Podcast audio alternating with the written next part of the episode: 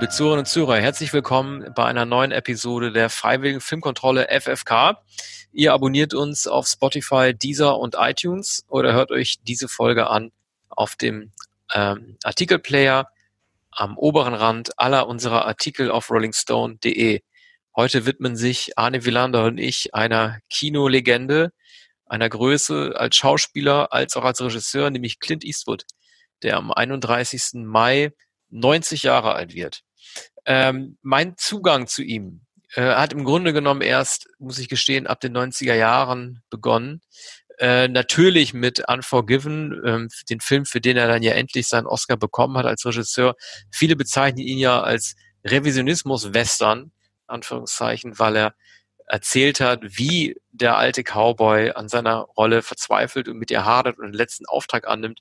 Richtig in den Bann geraten bei Clint Eastwood bin ich dann bei A Perfect World, der natürlich ein Melodram gewesen ist mit einer etwas unrealistischen Geschichte. Kevin Costner spielt darin ja ein äh, Knacki, der einem äh, Sektenjungen das richtige Leben beibringt. Dann ging es in den mittleren 90ern turbulent für Clint Eastwood weiter. Er, man sah ihn dann erstmals in, in, einem Liebesfilm im Regen stehen und Meryl Streep davonfahren. Das war in Die Brücken am Fluss, ein weiterer gelungener Film. Schließlich dann natürlich die Oscar-Ehren, die zweiten Oscar-Ehren in den Nullerjahren mit Million Dollar Baby, als er seinen zweiten Regie-Oscar bekommen hat. Ein Film, in dem er, dem er den äh, Boxer, den ähm, Ziehvater spielt, der Boxerin Hilary Swank und am Ende, was man von ihm dem Republikaner vielleicht nicht erwartet hätte, dann auch aktiv Sterbehilfe leistet. Weiterer Höhepunkt in den Nullerjahren war natürlich die beiden Kriegsfilme, zumindest der zweite aus japanischer Sicht, Letters from Iwo Jima, weniger Flex of Our Fathers. Dann kam für mich so ein bisschen der Punkt, an dem ich Clint Eastwood verloren habe. Das war zwar mit einem Film, den ich immer noch gut fand, aber wo ich geahnt habe, jetzt wird's langsam so ein bisschen kritisch. Das war zweiter nach Gran Torino. Das war der Film, mit dem er angekündigt hat, ähm, letztmals als Schauspieler auch tatsächlich vor die Kamera zu treten. Das ist ein Versprechen, das er nicht einhalten konnte, wo er gezeigt hat, wie ein ähm, äh, Weltkriegsveteran vom Zweiten Weltkrieg äh, seine Vorurteile oder seinen Rassismus gegenüber Asiaten abbaut, indem er sich mit dem Nachbarjungen anfreundet, äh, wenn er auch gleich ein tragisches Ende nimmt. So, und danach, ab den Zehnerjahren, da hat er tatsächlich Sachen gemacht, die ich teilweise überhaupt nicht mehr nachvollziehen konnte. Es kam ja irgendwie dieser äh, Film mit Matt Damon, wo es irgendwie um das Jenseits äh, ging, Hereafter, wo es in so eine ätherische Ebene begeben hat, die einfach nicht zu ihm passt. Dann diese sehr durchwachsene Nelson Mandela-Biografie Invictus es wurde dann leider nicht besser. Sein größter Kinoerfolg war tatsächlich 2014 dann American Sniper mit Bradley Cooper in der Rolle des echten American Snipers.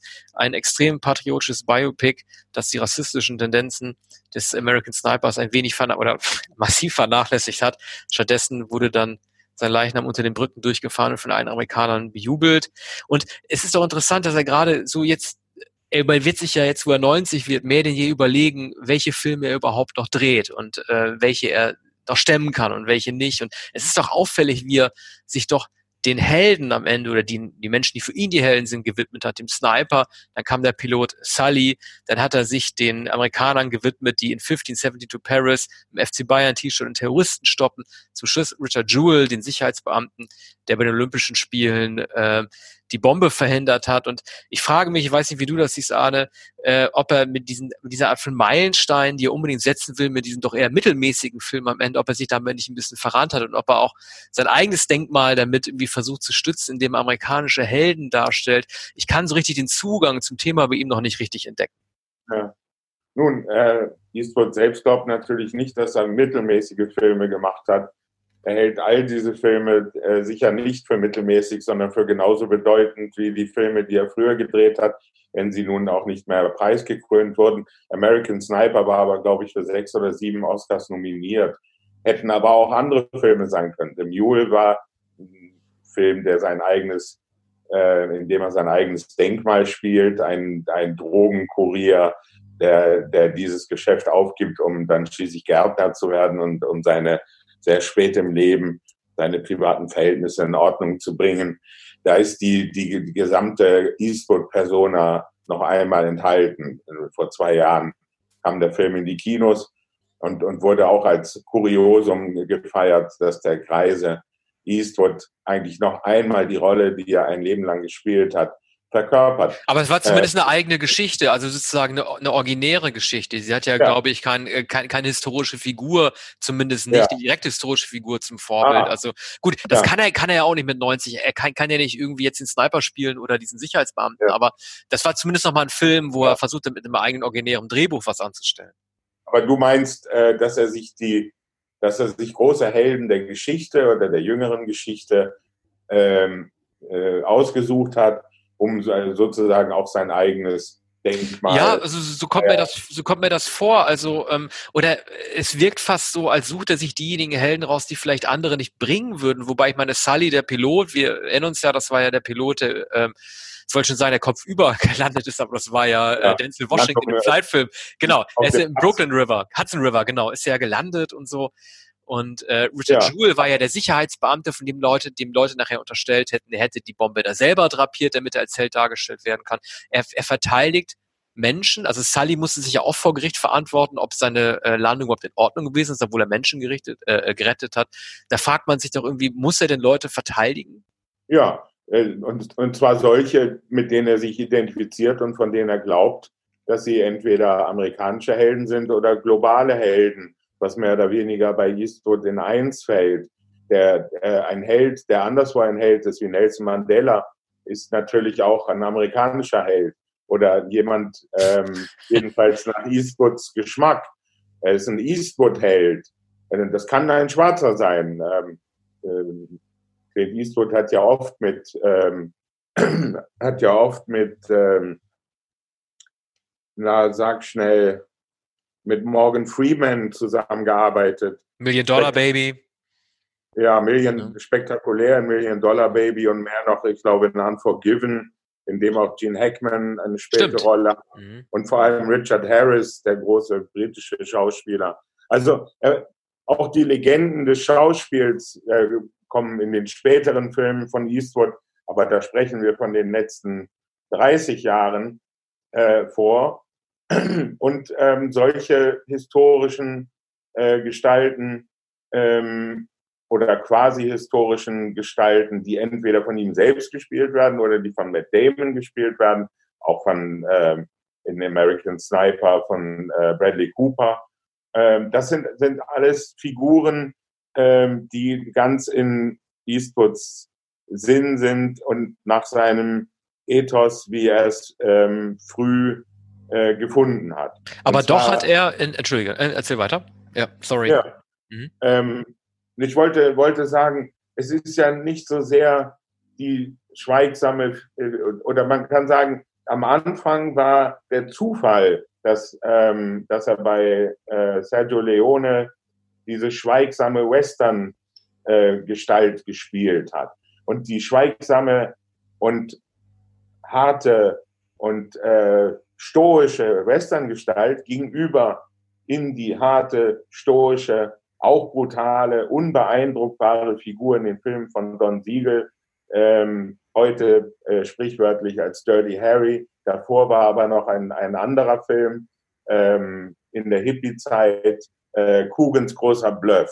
Da kam zum ersten Mal der harte Polizist, ich glaube aus Colorado oder aus Arizona, in die Großstadt äh, nach New York äh, um einen Gefangenen abzuholen. Aber hätte er denn nicht aktiv äh, an seiner Karriere schrauben können? Er hätte ja eigentlich wissen müssen, dass es gefährlich wird.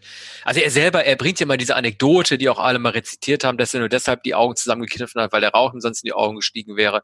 Aber äh, es muss ja mehr oder weniger trotzdem eine bewusste Karriereentscheidung gewesen sein, nach äh, dem Mann ohne Namen dann halt in ähm, den Dirty Harry zu spielen und dann sozusagen, wie man sagen würde, festgenagelt zu werden auf seine Rolle. Er ja, hat ihn ja, glaube ich, also, viermal gespielt, ja. bis in die 80er, ne? 80er Jahre. Ja, die, vielleicht sogar ein fünftes Mal. Mhm. Es waren noch zwei spätere Filme. Du mhm. magst recht haben, vier oder fünf Filme insgesamt, ähm, von denen die, ähm, äh, die ersten drei natürlich sehr berühmt sind und von Don Siegel inszeniert. Don Siegel, der Regisseur, war für ihn so wichtig, ähm, weil er eben das Filmemachen beigebracht hat. Er hat ihn auch ermuntert zum Regie führen und ähm, es dauerte nicht lange, nämlich bis 1971 nur.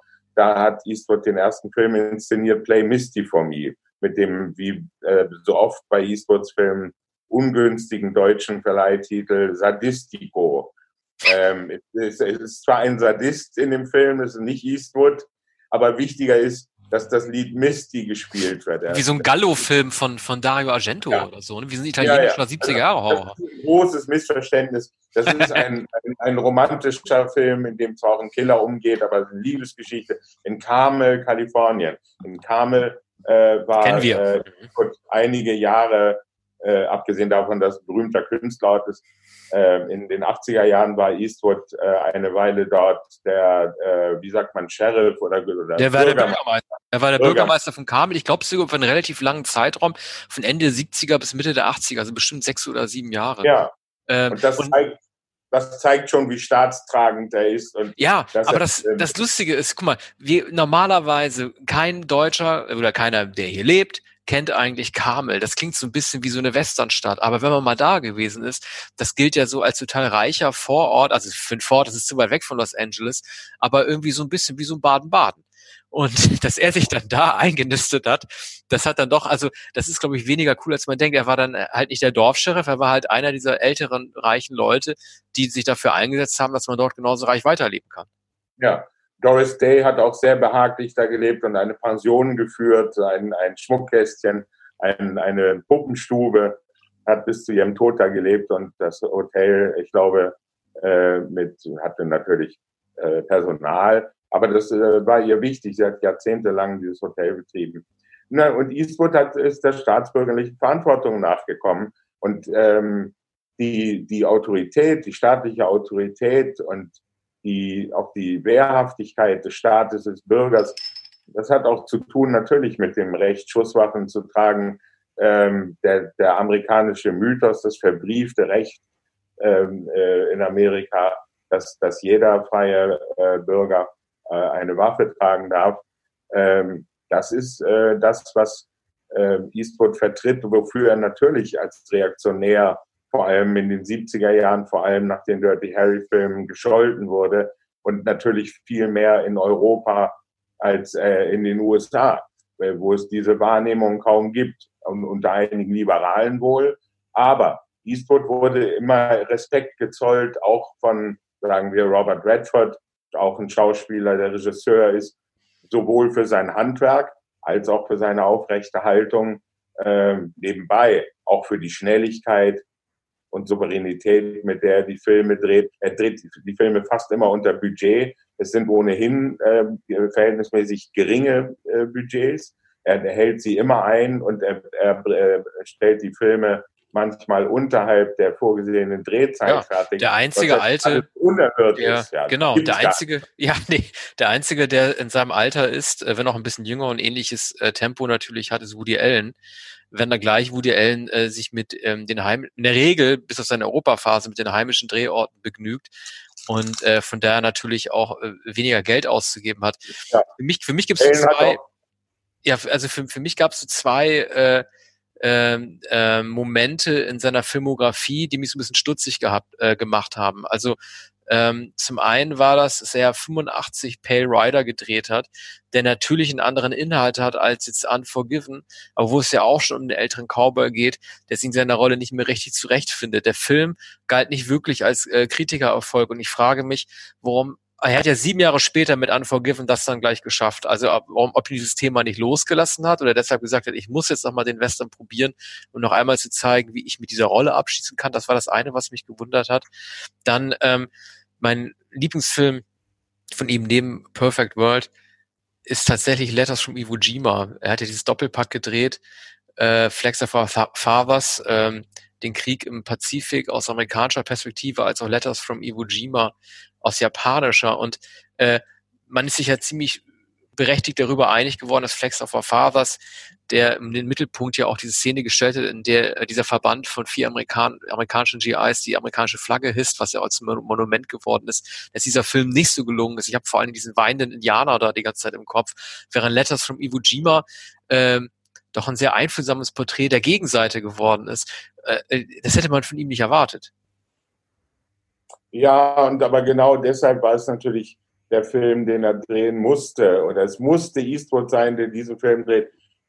Wenn, wenn nicht Mel Gibson, der hat einen anderen Film gedreht, einen Jesus-Film, den man von Mel Gibson nicht erwartet hatte. Und Mel Gibson hat äh, den Film auf Hebräisch und nicht in englischer Sprache gedreht. Und Clint Eastwood hat den Film über die japanischen Soldaten im Zweiten Weltkrieg ausschließlich in Japanisch. Ja, und er hat es natürlich viel einfacher gehabt, weil die konnten ja alle schon japanische Japaner. Während das Hebräische musste ja, ja Jim, Jim Caviezel, der den Jesus gespielt hat, also anders als Scorsese, der gesagt hat, komm, wir machen es auf Englisch mit der letzten Versuchung, ist Mel Gibson wie bei Apokalypto den strengen, originalen Weg gegangen der jeweilig herrschenden Sprache. Das muss ja eine Qual gewesen sein. Ja. Ich weiß nicht, ob es irgendwie nachträgliches äh, äh, Adlib da irgendwie noch gegeben hat im Studio oder ob die tatsächlich vor Kameras sprechen mussten, aber es ist ja, es sind ja, es ist ja nicht auszuhalten, ja. im Dreharbeiten Hebräisch zu sprechen. Apokalypto ist äh, für. Also wenn man es nicht kann, meine ich. Ja. Nicht generell, wenn man es nicht kann, das war ja auch altes, altes Latein, das war nicht nur Hebräisch, die haben ja tatsächlich auch ein altes, altes Latein äh, gesprochen. Ne? Latein auch noch und äh, Amerikaner kommen aber nicht vor, wenn es auch amerikanische Darsteller äh, zum Teil sind. Ja. Nun, Apokalypto ist für, für jeden, der den Film sieht, äh, auch eine Qual. also alle, daran ist alles qualvoll. Oh, ich fand den super. Ich habe ihn total gerne gesehen. Ja. Ich mochte den. Ah, da bist du der eine, äh, der den, den Film äh, gern gesehen hat. Mit Tarantino, der fand ihn auch großartig. Ja, und du und Tarantino. Ja. Also, nun, äh, es ist jedenfalls ein bemerkenswerter Film, natürlich, der ja auch ähm, mehrfach für den Oscar, glaube ich, nominiert war. Und, äh, und sehr erstaunlich, denn es ist ja Mel Gibsons äh, nahezu einzige Arbeit geblieben. Er hat vor einen Film gedreht, Der Mann mit der Maske, glaube ich, den er selbst darstellt. Den hat er, glaube ich, auch inszeniert. Aber nun zurück zu Eastwood. Ähm, er hatte es sich zur Aufgabe gemacht, diese, diesen Doppelfilm zu drehen. Flags of Our Fathers ist der patriotische amerikanische Film, aber auch der ist vertiert. Ist, äh, das ist nicht eine äh, Heldenfeier äh, der äh, Golden Generation, wie man heute sagt, äh, Der letzte gerechte Krieg, äh, die Helden von 1945. Nein, er erzählt die Geschichte des einen äh, Mannes, des einen Soldaten auf dem berühmten Bild, da die äh, Stars and Stripes äh, Flagge gehisst wird äh, nach dem Sieg äh, auf der Insel Iwo Jima. Ein ganz berühmtes äh, Foto, das allerdings gestellt wurde nach dem äh, Triumphstart ähm, es sind, glaube ich, fünf Soldaten, die diese Flagge stemmen oder diesen Flaggenmast. Einer davon, äh, und das ist die Geschichte, die, die bisher, die vorher nicht erzählt wurde und die Eastwood nun äh, erzählt hat in dem Film. Äh, einer ist, war ein Indianer. Und die Geschichte dieses Indianers, der als Nationalheld herumgereicht wurde, der für kurze Zeit zu einem Medienstar wurde, also in den Zeitungen und in den Wochenschauen gezeigt wurde, wurde immer fotografiert, herumgereicht, hochdekoriert und wurde vergessen dann. Also er erzählt damit die ähm, einerseits eine exemplarische Geschichte über die Veteranen, die natürlich immer, diese Geschichte war immer schon sein Anliegen. Ähm, es gibt einen Film von William Wyler von 1946, Die besten Jahre unseres Lebens. Und äh, in, in, in diesem Film erzählt äh, Weiler exemplarisch an, an, äh, an drei ähm, zurückgekehrten Soldaten, ähm, was es bedeutet, sich wieder einfügen zu müssen äh, in das Zivilleben in Amerika, das weitergegangen war, während die Soldaten in Übersee waren, in, in Europa und an den pazifischen Kriegsschauplätzen. Und ähm, Eastwood möchte nun in dem Film erzählen, ähm, wie es für diesen indianischen Soldaten war, ohnehin Außenseiter der Gesellschaft zu sein und sich nun wieder einfügen zu müssen in eine Gesellschaft, die ihn umarmt, aber aus sozusagen utilitaristischen, opportunistischen Gründen. Das gefiel so gut. Ja, das ist die Geschichte der Heimkehrer, genau. Aber äh, das Interessante fand, also, oder was ist auch interessant ist im Vergleich zwischen beiden äh, Filmen, war ja, dass äh, Flex of Our Fathers ja die Geschichte, wie du erzählt hast, auch des Heimkehrers da, dargestellt hat, ähm, der nachdem er irgendwie sein Foto bekommen hat oder fürs Foto sich hinstellen musste, daran zerbricht, weil er dann keine Heimat mehr hat. Äh, während Letters from Iwo Jima, äh, Jima so tragisch für mich äh, gewesen war, weil ähm, das ja vor allem die Geschichte von Pflichterfüllung im Krieg erzählt. So ein bisschen auch wie Spielberg und Private Ryan, dass man sich auf eine Mission begibt, äh, deren Sinn man zuerst nicht richtig erkennt. Also es gibt ja ganz furchtbar anzusehen, also mit die furchtbar anzusehendsten Harakiri-Szenen, die ich überhaupt gesehen habe äh, im Kino, äh, per Handgranate. Ne, eine Gruppe von fünf ähm, Japan, japanischen Soldaten in der Höhle, die beschließen, sich alle umbringen zu müssen, indem sie sich auf eine Handgranate draufsetzen. Solche Sachen. Und das hat mich irgendwie so schockiert. Also klar, beide Filme, er hat beide Filme bewusst gleichzeitig ins Kino gebracht, mit einer leichten Verzögerung von Wochen, glaube ich, oder Monaten, um halt äh, das Binäre zu zeigen des Krieges dabei in Kriegsparteien. Aber äh, es waren äh, zwei grundsätzlich verschiedene Filme, wie du auch schon, wie du auch schon gesagt hast. Und ich fand Flex of Our Fathers scheint ihn ja nicht ganz so enttäuschend gefunden zu haben wie ich. Ich fand Flex of Our Fathers einfach ähm, von der Geschichte her irgendwie nicht so schlüssig. Ich kann das gar nicht so gut erklären. Ich fand ihn einfach, vielleicht ist es auch eine Sache der Darstellung, aber ähm, ich konnte das Drama der ganzen Geschichte für mich, für mich nicht so richtig ja. erfassen, während ich die blanke Hoffnungslosigkeit in Iwo Jima halt sehr deutlich irgendwie nachempfinden konnte. Also äh, Flags ist natürlich ein sentimentaler und schwülstiger Film, ähm, der eben keine exemplarische Geschichte erzählt, sondern der einen herausgreift, eben diesen einen Mann auf dem Foto und ähm, und äh, das, ist so, das soll auch so etwas wie eine Wiedergutmachung an den Indianern sein. Das ist auch ein Motiv, das ist äh, seit John Ford, seit dem äh, Western von John Ford äh, mit John Wayne, äh, die meisten davon, immer wieder gibt im amerikanischen Film.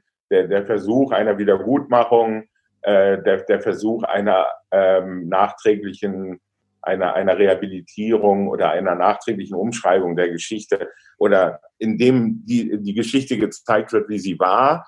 Das ist, äh, das war der ähm, Film äh, Cheyenne Autumn von John Ford 1963, über den er sagte mit Richard Whitmark, äh, das, das sei, ähm, das sei sozusagen seine Entschuldigung an die Indianer nach all den Filmen, in denen sie immer wieder von Siedlern und von der Kavallerie umgebracht wurden, so oft bei John Ford. Und ich glaube, ähm, Iwo Jima ist Eastwoods Versuch, diesen, diesen brutalen Kampf um, um dieses kleine Eiland ähm, aus der Perspektive des erbittert ähm, bekämpften Feindes darzustellen. Das Eingraben in die Höhlen ähm, der japanischen Soldaten auf Iwo, Iwo Jima ist äh, insofern auch legendär, als die Amerikaner, die mit der Übermacht auf, auf der Insel gelandet waren und, und zunächst dachten, äh, sie, äh, sie, es gäbe keinen Widerstand, die Insel sei leer.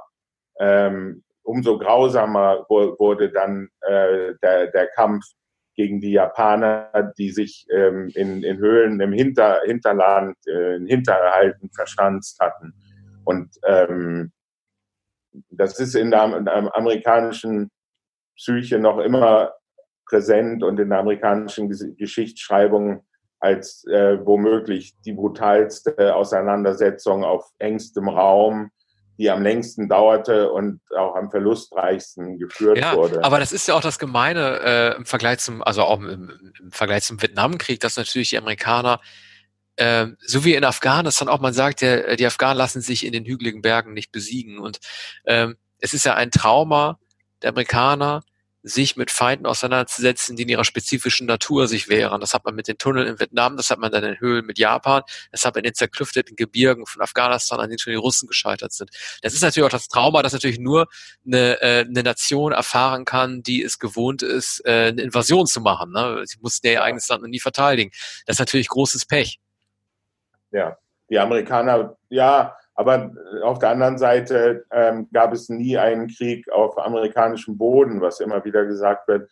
Meine ich ja. Die mussten, die was, mussten die, ja, genau. Ein Glück.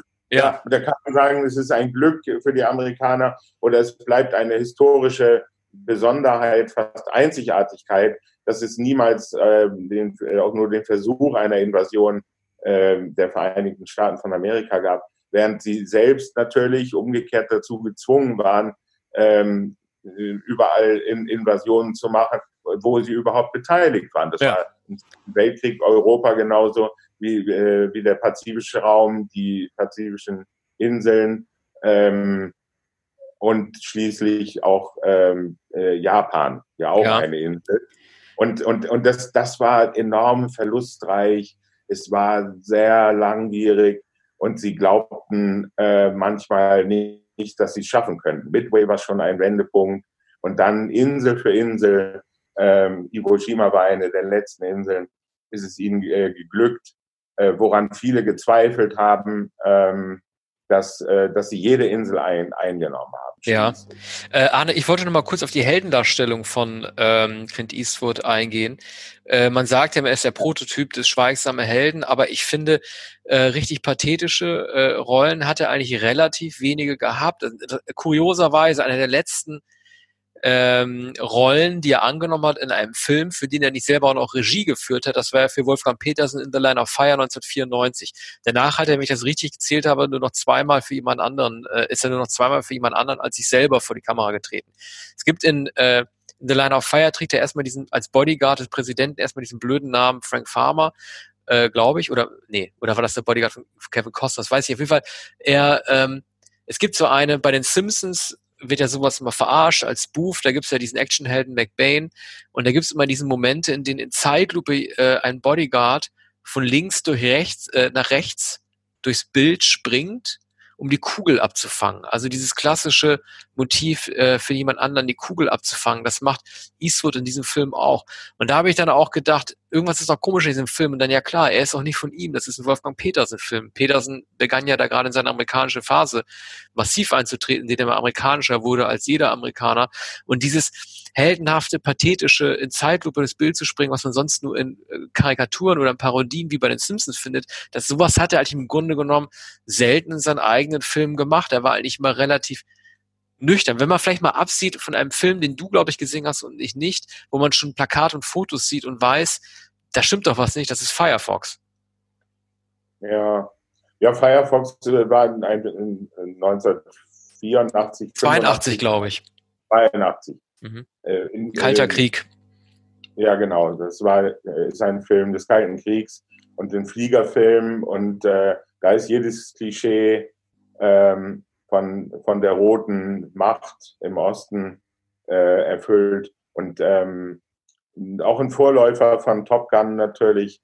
Ähm, es wird, wird gezeigt, dass amerikanische Kampfpiloten äh, ähm, zunächst zur Übung, aber die Übung wird dann zum Ernstfall gegen amerikanische, äh, gegen äh, russische Piloten antreten. Also es ist so an, an der Grenze zum heißen Krieg.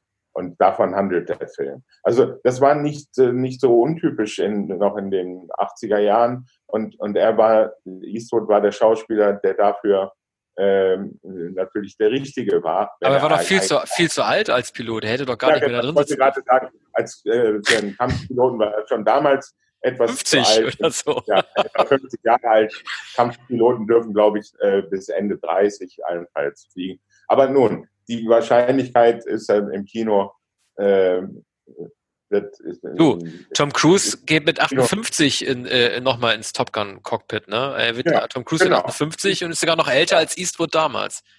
Aber der ist natürlich äh, auch wie Eastwood damals in exzellenter physischer Verfassung und sieht noch jünger aus, als er ist. Für sein Alter ähm, hat sich gut gehalten.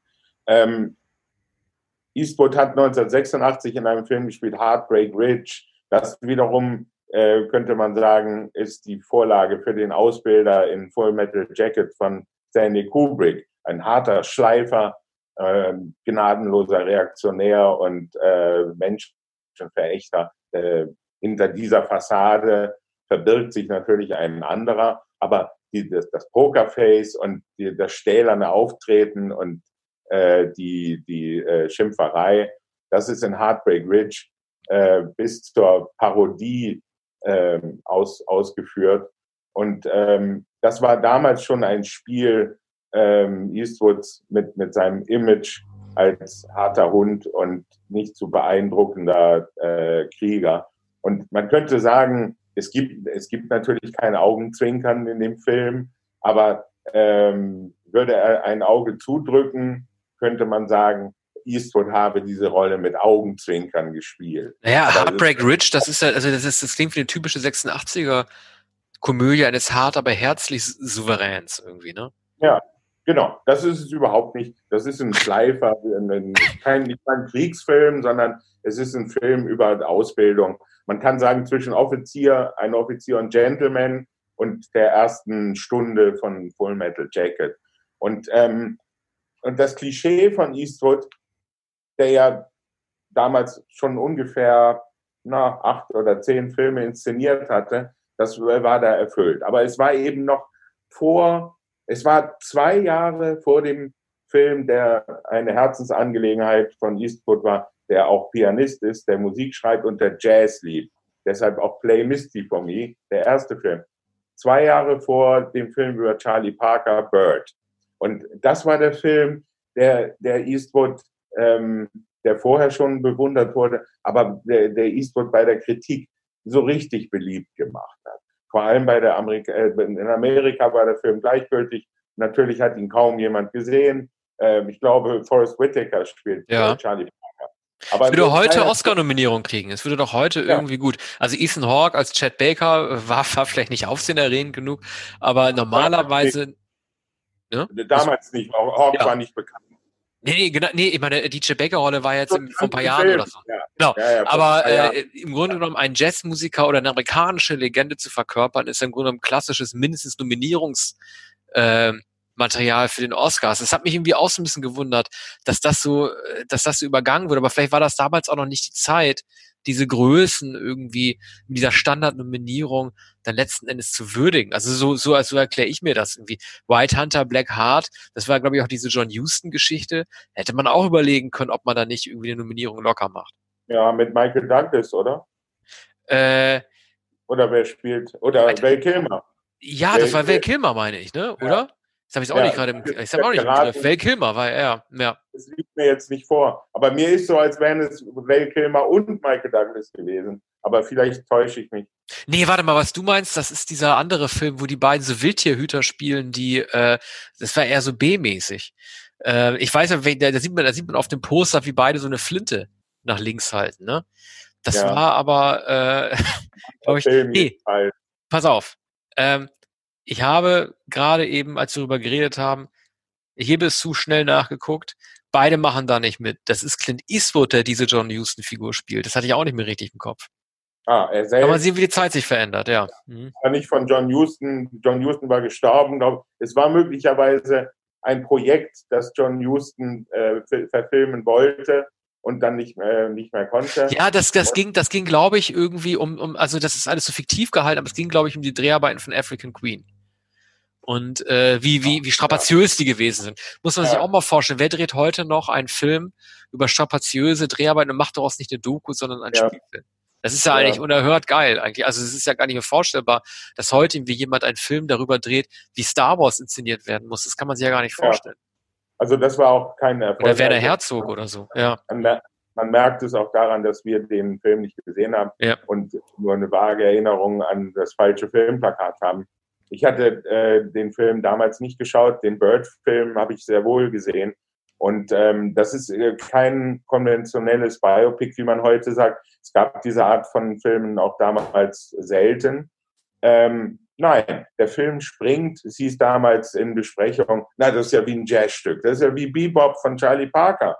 Das ist ja gar nicht chronologisch erzählt. Und es ist auch nicht die Leidensgeschichte eines äh, gequälten Künstlers, ein, eines äh, heroinsüchtigen, äh, von Frauen, äh, von Romanzen, ähm, umtrie umgetriebenen, ähm, mehr oder weniger verrückten Genies, sondern ähm, es, es zeigt den ähm, Menschen Parker, es zeigt den Saxophonisten Parker, es, es äh, zeigt äh, Charlie Parkers Musik, also die Faszination des Bebop einer Musik, die nicht gefällig ist, anders als etwa das Klavierspiel äh, von Eastwood in Line of Fire. Da ist er ja ein kunstsinniger ähm, Personenschützer, Bodyguard der äh, ein Melancholiker ist und in der Hotellobby äh, Klavier spielt am Abend in seinen freien Stunden und, ähm, und, und da sehr romantisch äh, auch beobachtet wird, äh, wie er äh, Klavier spielt. Und das ist äh, dann das biografische Moment in, in diesem Film, das auch nicht, gar nicht hineinpasst. Andererseits ist es dann aber auch wieder ein Klischee in, in diesem an Klischees reichen Film von Wolfgang ja. Petersen, ähm, dass der, der Personenschützer eigentlich ein Melancholiker ist, der seine Arbeit kompensiert. Ja, das, das wollte bestimmt Eastwood einbauen. Also es, es, es, es gibt ja irgendwie so ein, so ein ganz bekanntes äh, Produktionsfoto, das zeigt, wie Eastwood in seinem Stuhl sitzt und Wolfgang Petersen vor ihm kniet. Also wenn ich Regisseur wäre, dann hätte ich dieses Foto verboten. Denn äh, das zeigt ja auch die gesamte äh, Hierarchie, die da auch geherrscht hat. Ne? Also Eastwood war der Star, Peterson musste sich seinen Namen ähm, in, den, in Amerika erst, mach, äh, erst machen. Ne? Also klar, für das Boot wurde er nominiert, aber das war da schon zwölf Jahre her. Unendliche Geschichte war, war ein Erfolg, aber kein guter Film. Danach war ja erstmal so ein bisschen Pause für ihn. Und äh, klar, ne, er, Eastwood war die Nummer eins, er musste sich dem äh, so ein bisschen anbiedern, aber ich fand es trotzdem cool, sehr, sehr kurios, dass, dass äh, Eastwood das, das gemacht hat. Ähm, ich würde ganz gerne zu zwei weiteren Filmen von Ihnen, äh, von ihm befragen. Äh, und zwar zum einen ähm, über Perfect World und äh, ein Film, den man einfach immer nennen muss. Äh, jeder braucht ja irgendwie so einen Film ähm, in seiner Filmografie, äh, den nur Fanboys lieben oder der als Kuriosum gilt, der seinerzeit verkannt wurde und jetzt von allen begehrt wurde. Das ist The Outlaw Josie Wales, von dem ich gar nicht weiß, wie sein deutscher Titel heißt. Also über diese beiden Filme will ich definitiv mit dir sprechen. Fangen wir mal an mit A Perfect World. Ähm, er war, also ich habe ihn damals so geliebt und er ist natürlich ein wenig kitschig. Ne? Du kennst ihn ja auch, Kevin Costner, äh, der als er 1993 das mit Eastwood gedreht hat, war er selber auf der Höhe seiner Popularität. Er hat davor, ähm, äh, ich sage es immer wieder gerne, weil man sich es kaum noch vorstellen kann, vier Mega-Erfolge gehabt in vier verschiedenen Genres. Also er hat ja Robin Hood gespielt, Actionfilm. Er hat in JFK den Ermittler gespielt ein Drama. Er hat im Bodyguard eine Liebeskomödie, den Bodyguard gespielt. Und er hat in Dances with Wolves den äh, heimlichen Indianer gespielt, äh, der eigentlich ein Weißer ist. Also in vier verschiedenen Genres, vier Hits. Dann dreht er mit ähm, für Clint Eastwood A Perfect World, äh, spielt er einen Kleinkriminellen in den 50ern, der ausbüchst und gleich einen Jungen mit entführt und den als Geisel äh, benutzt, äh, ihm aber als Vaterfigur, den der Junge nie gehabt hat, weil er als ein Seckenkind gewesen ist, dann irgendwie zum besten Freund wird. Wie fandest du den Film? Ja, es ist äh, tatsächlich ein kitschiger Film, aber es ist ja ein, äh, ein nostalgischer Film, der von der Zeit, äh, von der Kennedy-Zeit handelt, wenn ich mich recht, recht entsinne. Frühe 60er Jahre, oder? Ja, früher, ich hätte jetzt, ich, genau, ich hatte 50er gesagt, aber ich glaube, es sind tatsächlich die frühen 60er. Er sieht mir auch mehr nach ja. 60er aus, ja. Ja, ich glaube, dass der Aufbruchsgeist Kennedys ein entscheidendes äh, Momentum in dem Film ist. Natürlich auch ähm, in den, mit den Kulissen, den Autos, es spielen, spielen ja Autos und ich glaube ein, ein, ein Wohnwagen, Wohnmobil. Ja, also äh, Eastwood als Cop hat ja auch Reporter dabei und er fährt mit denen zusammen, oder nee, nicht Reporter, sondern FBI, ich weiß nicht, diese Art Wohnmobil, äh, das doch gleichzeitig Übertragungswagen ja, ist. Verfolgung dann ja. mhm. und der, der, Junge wird ja wohlmeinend entführt, wenn ich mich recht äh, erinnere. Genau, Eastwood, äh, äh, äh, Costner entführt ihn, weil er braucht ja irgendwie eine Art Lebensversicherung äh, für sich selbst und äh, denkt natürlich, dass, sagen wir, den Jungen hat ihm niemand was tut. Ja. Was ja auch stimmt. Und, und, die beiden freunden sich an. Also das ist die Geschichte, könnte man sagen, zwei Außenseiter oder der ältere Mann und das Kind und, äh, und, und beide, also ein Buddy-Movie. Die beiden ja. freunden sich an und sind am Ende vollkommen verschworen. Ein zutiefst sentimentaler Film, wie so viele von Eastwood. Und er blickt natürlich in seine eigene Vergangenheit, in die Zeit, an die er sich noch erinnern kann. Man, man muss sich auch vergegenwärtigen, also fast unvorstellbar, Eastwood begann als Schauspieler seine Karriere äh, 1955, Mitte der 50er Jahre. Also auf dem Höhepunkt der Karrieren von Burt Lancaster, von Kirk Douglas, von Gregory Peck. Das waren die Anfänge von Clint Eastwood. Und er hat dann, ähm, ich schweife jetzt etwas ab. Ähm, Alles gut. Er hat 1959 begonnen, in Rawhide, einer Fernsehserie zu spielen, nach kleinen Rollen in Horrorfilmen und auch äh, kuriosen, äh, skurrilen Kriegsfilmen, wo, wo er äh, Kampfpiloten auch da schon spielte, war aber kaum zu erkennen in einer Nebenrolle. Nun, kurzum, er bekam ähm, die Rolle in, in dieser äh, Krimiserie Rawhide und hat die Rolle in ungefähr 200, 200 Episoden von 1959 bis 65 gespielt äh, und sehr bald nach dem ersten Sergio Leone-Film äh, hat es aufgegeben. Also nach, nach dem ähm, äh, ersten Leone-Film war es dann nicht mehr nötig. Dann kam sehr bald der zweite und dann kam der dritte Leone-Film, also die, ähm, ähm, die Reihe von Italo-Western. Also in äh, Perfect World blickt er auf eine Zeit, die er als fast noch junger Mann erlebt hat und ähm, und es war ihm äh, offenbar ein Bedürfnis, diese Zeit darzustellen mit einer sentimentalen äh, Geschichte, die aber natürlich auch spannend ist, in der er aber auch jemanden zeigt, wie so oft, der, der ganz allein ist. Kostner als, als Loner. Eastwood selbst hat ja die Figur des, des äh, Einzelgängers, des einsamen Mannes, des Loners, des Drifters äh, perfektioniert. Kaum jemand, nicht einmal John Wayne, äh, zu dem, mit dem ähm, Eastwood viele Ähnlichkeiten hat, ähm, war so einsam wie Eastwood. Es gibt zwar Frauen, aber es gibt sie meistens nur für kurze Zeit oder es gab einmal eine große Liebe und äh, nach der Desillusionierung lässt sich der Eastwoodsche Held auf Frauen nicht mehr ein. Ja, deswegen muss er wahrscheinlich auch die Brücken am, am, am, am Fluss ja auch verfilmen, wahrscheinlich. Ne? Übrigens auch ein Film, den ich, den ich für sehr gelungen halte, wenn man mal absieht von dem Prolog und dem Epilog, in dem irgendwie die Nachkommen der äh, Mary Streep-Figur gezeigt werden, wie sie so ein Fotoalbum durchblättern. Das war so ein bisschen sehr schatullenartig. Ja. Aber äh, er hat da ja auch bewiesen, dass er, äh, dass er das durchaus gut kann. Ne? Klar, er hat viel riskiert, er stand dann im Regen und wird dann äh, in Zeitlupe von Meryl Streep im Wagen verlassen, der arme Fotograf. Aber auch das ist ein Film, äh, in dem er es geschafft hat, tatsächlich sich so darzustellen, wie er es noch nie gezeigt hat. Naja, der, der Fotograf äh, sitzt äh, im Auto und er steht an der Ampel und ähm, sozusagen der Weg, äh, den, den er nicht gegangen ist, er überlegt noch einmal, er könnte zurückkehren und er kehrt nicht zurück und fährt über, über die Kreuzung, über die Ampel. Ähm, und, äh, und das ist das Ende des Films. Ich weiß ähm, nicht nur von manchen empfindsamen Frauen, äh, dass sie nicht mehr aufhören konnten zu weinen.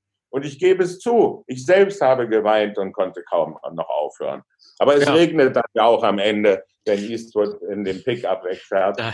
Es, es, es regnet auf Kübeln, sowieso in dem Film. Ja. Und, äh, ja, das ist noch immer ein, ein bewegender Film. Damals wurde gesagt, nun, Eastwood ist doch eigentlich ein alter Mann. Und ähm, aber äh, so charismatisch und Frauen haben mir versichert, aber selbstverständlich äh, begreift man, dass Meryl Streep ihn so liebt und ja. dass sie ihn ihn behalten möchte. Hast du denn, Arne, den Outlaw äh, Josie Wales äh, gesehen? Also man trifft ja diesen Nein. Film immer wieder, ja, müssen wir beide gucken, ne? Weil, also man trifft immer wieder in solchen Listen wie äh, verlorene Meisterwerke oder unterschätzte Filme, trifft man immer wieder diesen Film von 1976, äh, der auch äh, beworben wird als sein erster wirklich revisionistischer Western, den er gedreht hat, also auch selber Regie. Ähm, ja. Und ja, Texaner ja, ja, der Titel ist sogar sprichwörtlich oder man, man würde sagen, ja, zu den bekannten Filmen von Eastwood gehört doch der Texaner. Aber Ach, das ist der deutsche Titel, ja, okay. Ja, ja, der, der deutsche Verleihtitel ist tatsächlich der Texaner und der wirkt natürlich sehr eingängig. Man kann sich Eastwood sehr gut vorstellen. Ich kenne einen anderen Film, der im selben Jahr gedreht wurde, nämlich von ähm, auch von Eastwood selbst inszeniert, über den wir kürzlich beiläufig sprachen, im Auftrag des Drachen. The Eiger ah. Sanction, also der, der ist ein Film über die Eiger Nordwand. Also ein Thriller, der ähm, in der Eiger Nordwand und, und am Fuße des Berges äh, spielt und ähm, der, äh, wie man so sagt, an Originalschauplätzen gedreht wurde mit ähm, dem Schauspieler Arthur Kennedy. Und, und mhm. das wiederum ist der Vorläufer zu einem sehr spannenden späteren Film von Roger Spottiswoode, Mörderischer Vorsprung mit Tom Berenger von 1982. Eine Verfolgungsjagd über die, über die Berge, durchs Gebirge. Natürlich, Eiger Nordwand äh, ist so ungefähr das Drastische, was man sich vorstellen kann. Das ist nicht nur eine Bergwanderung, sondern das ist natürlich Klettern im Steilhang. Also ein komisch, äh, komischer, auch bis, zwar missglückter oder nicht ganz gelungener Film. äh, der hin und wieder im Fernsehen äh, zu sehen ist. Ja. Aber den Toskana habe ich nicht gesehen. Es gibt einen anderen Film, ähm, der äh, kürzlich in einem, äh, von dem es ein Remake gab, von 1971, The Be Be Beguiled, äh, Betrogen. Ähm, das ist ein ähm, lyrischer, auch ein Western, sehr bemerkenswerter Film. Ich habe vergessen, wer die, diese, das äh, Remake gedreht hat. Ich glaube, Sofia Coppola. Ah, welcher war das denn dann? So viel hat sie ja nicht gemacht, ne? Es müsste dann. Ach so, ja, natürlich, das ist ja mit, mit Colin Farrell, ne? Genau. Der in Cannes, ja. äh, sie stellt ihre Filme nur noch in Cannes vor, ja. auch wenn keiner mehr eine Auszeichnung dort erhält. Ja, klar. Ein Colin Mann Farrell. Äh, drei Frauen ja, in einem Bordell, glaube ich. Ach, sieh mal an, ja, den äh, muss ich noch gucken. Und den Film hat ähm, äh, betrogen, hat 1971 äh, Clint Eastwood gemacht. Ach, tatsächlich. Das ist ja unglaublich, was er gemacht hat. Aber du, ja, es gibt einen Film, über den wir noch unbedingt sprechen müssen, äh, den ich so richtig blöd finde, äh, weil einfach die Geschichte auch schon so doof ist. Du kannst dir sicherlich schon denken, welche ich meine, dass du so eine Altherrenparade dir nochmal aufgefahren hat, ja, nämlich Space, Space Cowboys. Cowboys. Also ist doch irre. Ich finde allein diese würdelose Szene, in der Donald Sutherland die Dritten aus dem Mund fallen. Also ich, ich, ich ja. weiß nicht, oder ich weiß nicht, was es sich dabei, oder was James Garner, ich weiß nicht, was es sich dabei gedacht hat. Es war auch eine letzte Rolle von James Garner, glaube ich sogar. Ja. Äh, er also Eastwood, Tommy Lee Jones, der noch der fitteste aus dieser Runde gewesen ist, Sutherland und James Garner fliegen nochmal ins Weltall. Ah, puh, also ähm, ja. ich weiß nicht, was das, also ob, ob, ob die sich das beim Skat überlegt haben, die vier Leute, oder wie, warum diese Leute gedacht haben, wir erzählen doch mal, also, das, also es gab es, also das Einzige, was blöder war, war 1986 Space Camp, als aus Versehen vier Teenager in den Weltraum fliegen. Und jetzt waren es halt vier alte Leute. Ich weiß nicht, was das soll. Ja, also ähm, für Skat war es einer zu viel. Sie haben vielleicht Doppelkopf gespielt. Ja, äh, Romy. Eastwood wollte einmal eine Komödie drehen, was er in seiner Karriere nie gemacht hatte. Er hat keine Komödie gedreht und er hat, soweit ich weiß, in nahezu keiner Komödie gespielt. Es gab dann 1990 einen Film Rookie, der Anfänger. Das ist so eine Art Krimi-Komödie. Ähm, aber äh, zugleich natürlich auch ein konventioneller äh, Krimi-Thriller. Und ich sehe hier in der, in der Filmografie kein Beispiel. Naja, vielleicht noch Bronco Billy, könnte man noch gelten lassen. Man könnte auch sagen tatsächlich, dass das Gran Torino, äh, auch wenn er sich zum Drama entwickelt, in der Figur des knorrigen Alten, äh, der irgendwie ein Opa-Telefon bekommt, damit er mit seinen äh, äh, dicken alten Fingern da irgendwie, dann, irgendwie ja. noch richtig die Tasten drücken kann und so äh, sozusagen ein bisschen veräppelt wird, dass das vielleicht noch ein Film gewesen ist, in dem er ja. sich selber, äh, äh, wie man sagen würde, aufs Korn genommen hat. Aber ansonsten stimmt, du hast recht. Space Cowboys ist sein einziger Komödienversuch. Ja. Ging unter. In Gran Torino gibt es natürlich komödiantische Momente, vor allem zu Beginn des Films, da äh, der, der alte Mann äh, auch parodistisch oder satirisch gezeigt wird als verknöcherter Stinkstiefel. Ja. Das ist ja nötig, um damit dann die Wandlung dieses Mannes gezeigt werden kann und ähm, die, seine Läuterung ähm, nicht sehr glaubwürdig und etwas äh, dick aufgetragen dann am Ende seine Menschenliebe. Es wurde später ein ähnlicher Film übrigens mit Götz George in, in Deutschland gedreht.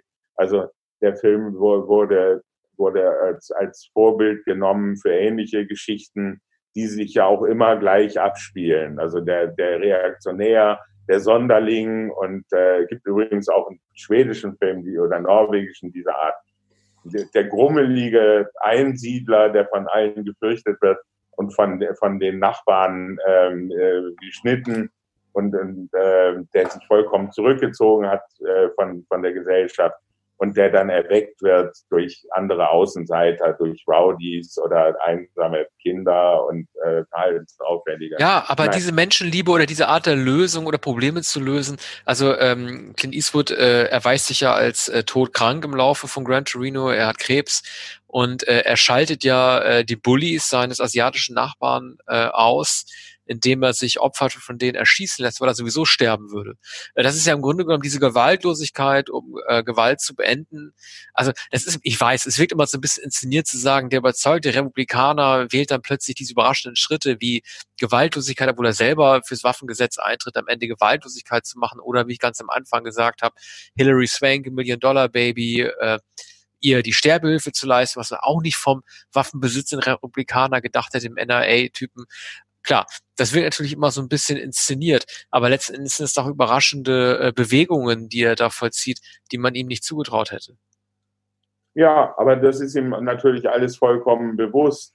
Ähm, und er hat sich, er hat sich selbst äh, gegen den Strich besetzt und er hat Filme gegen den Strich gedreht und er ist nicht so äh, berechenbar, wie man ähm, denken könnte oder wie es sich andere wünschen. Anders als Charlton Heston, der vollkommen berechenbar war und sich sozusagen immer treu geblieben ist, weil er immer der Vorsitzende dieser amerikanischen Waffenbesitzergesellschaft äh, war. Du kennst und, ja seine letzte Szene, ne, von Charlton Heston, seine letzte äh, große Rolle, die er gehabt hat. Er wählt noch einmal das Gewehr durch naja, ja, also klar. Also er ist natürlich nach Michael Moore-Doku auch zu sehen, aber Charlton Heston, genau. Äh, du hast es erraten. Also äh, er spielt ja, also ne, wenn jetzt ein Hörer das hört und sagt, ich liege daneben, möge er uns bitte schreiben. Aber ich glaube, seine letzte große Rolle war im Remake äh, von vom Planet der Affen. Es, was ja ein Kuriosum ist, weil er im Original Planet der Affen ja den Astronauten gespielt hat, also einen Menschen der ähm, in der Zukunft äh, erneut äh, auf der Erde landet und im Remake von Tim Burton, ich glaube von 1998 ist das, da äh, spielt er einen sterbenden Affen, also keinen Menschen, sondern einen sterbenden Affen, also auch stark verborgen unter äh, effischem Make-up. Und äh, da ähm, sagt er ja zu seinem Sohn, seinem Affensohn, während er auf dem Totenbett liegt, äh, gespielt äh, übrigens von äh, Tim Roth, sagt er, äh, du musst den Menschen töten, bring ihn um. Und dann öffnet er, gibt er mir auch, auch noch mal so eine Schachtel und liegt dann so, ein, äh, so eine alte Knarre drin. Also das ist, ähm, also wenn ich mich täusche, liebe Zuhörer, schickt mir das bitte, aber so habe ich mir das zumindest abgespeichert. Und das ist natürlich eine ganz, ganz miese Szene, ne? dass dieser äh, sterbende alte Affe, Charlton Heston, dann nochmal sagt zu seinem Sohn, du musst diesen töten und hier ist die Wumme, dass allein jemand wie Tim Burton, von dem man denken müsste, als Regisseur bewegt er sich in Sphären, in denen er sich nicht in solche Sachen äh, hineinziehen lässt, Politik, NRA, die völlig über seinen eigenen Horizont auch berechtigt hinausgeht. Das ist ja ein Armutszeugnis. Vorausgesetzt, ich habe es alles richtig erinnert. Ja, er hat wahrscheinlich, möglicherweise war es auf Wunsch von Heston, jedenfalls hat Heston äh, ja offenbar nicht widersprochen oder das war ihm wahrscheinlich recht, dass er das als Testament und ja möglicherweise letzten Moment seiner Filmkarriere spielen konnte. Dann spielt er auch noch einen Affen. ja, naja, für diese Rolle ist er ja so berühmt äh, geworden, fast so berühmt wie für den, für den Ben Hur. Das, und er hat ja in mehreren Filmen, glaube ich, äh, in mehreren Planet Filmen gespielt ähm, oder war in den, den späteren nicht mehr dabei. Doch, doch, er, er, hat eine, er hat eine Nebenrolle, eine Gastrolle in einem zweiten äh, gehabt, der taucht ja. da als Gefangener, ja, als, ja. als, als Superstar-Cameo. Mhm. Das war die, die, die späte Reaktivierung seiner Karriere. Ich glaube, der erste Hafenfilm war 1969 oder 1970. 68, hm, ja. 68. Ähm, das, das war zu einer Zeit, als er schon nicht mehr so populär war Ach echt? Und, das wusste ich gar nicht. Ich dachte, der hätte noch die 70er so durchregiert. Na gut, Silent Green ja. kam ja noch, der eher so Kult als irgendwie, äh, wo wir, wo wir über deutsche Titel reden, ne? Ich finde ja, wir haben ja schon mal darüber geredet. Genitivtitel sind was Besonderes. Carrie des Satans, jüngste Tochter, auch wenn sie, äh, was ja irre ist, weil sie niemals die Tochter des Satans gewesen ist, im Gegenteil. Aber Charlton Heston, Silent Green, ja, 2020, Punkt, Punkt, Punkt, die überleben wollen, Punkt, Punkt, Punkt das traut sich heute keiner mehr, so einen Titel auszuwählen. Ja, es gibt von John Carpenter, glaube ich, Sie leben, oder? Ist das von John Carpenter? Ja. Aber das ist nicht das, was du meinst. Nee, die Übersetzung. Soylent, Soylent, Soylent Green wurde übersetzt so. zu, ja, ja. Soylent Green zu Jahr 2020. Ja, aber, aber Soylent, ja. ja, aber Soylent Green ist unverständlich. Stimmt. Ähm, hm. Die Ärzte, die Ärzte haben, haben aus rausgemacht Säulen grün. Die Ärzte haben, ja. glaube ich, irgendwie als, als, ihren, als ihren Decknamen, wenn sie irgendwie Geheimkonzerte gegeben haben, das Säule in Grün gemacht. Naja, egal. Ja, also die kennen die Kultfilme oder die wenig bekannten Filme. Naja, es gab, äh, es gab ja mer einige merkwürdige Science-Fiction-Filme, in denen alternde Stars wie Charlton Heston, auch Kirk Douglas in den 70er Jahren auch, aufgetreten sind. Ja, wir und, haben einen vergessen. Ähm, Entschuldige, ich muss dich schon wieder unterbrechen. Äh, äh, Charlton Heston, wir haben noch einen vergessen. Natürlich den Omega-Mann. Ja. Ähm, das war, der hatte ja auch praktisch so ein Prototyp des Arnold Schwarzenegger gespielt, ne? Also immer noch halbwegs muskulös ja. und äh, er, er hält die Stadt äh, alleine äh, gegen die Vampire. Heute wären es ja Zombies, damals waren es Vampire, die sprechen können, äh, aufrecht. Ja, also das waren eigentlich B-Movies, äh, die in den 70er Jahren gedreht wurden mit ähm, Stars, die äh, nicht sehr gefragt waren in den 70ern. Während Eastwood, um zu ihm zurückzukommen, in den 70er Jahren immer noch populärer wurde.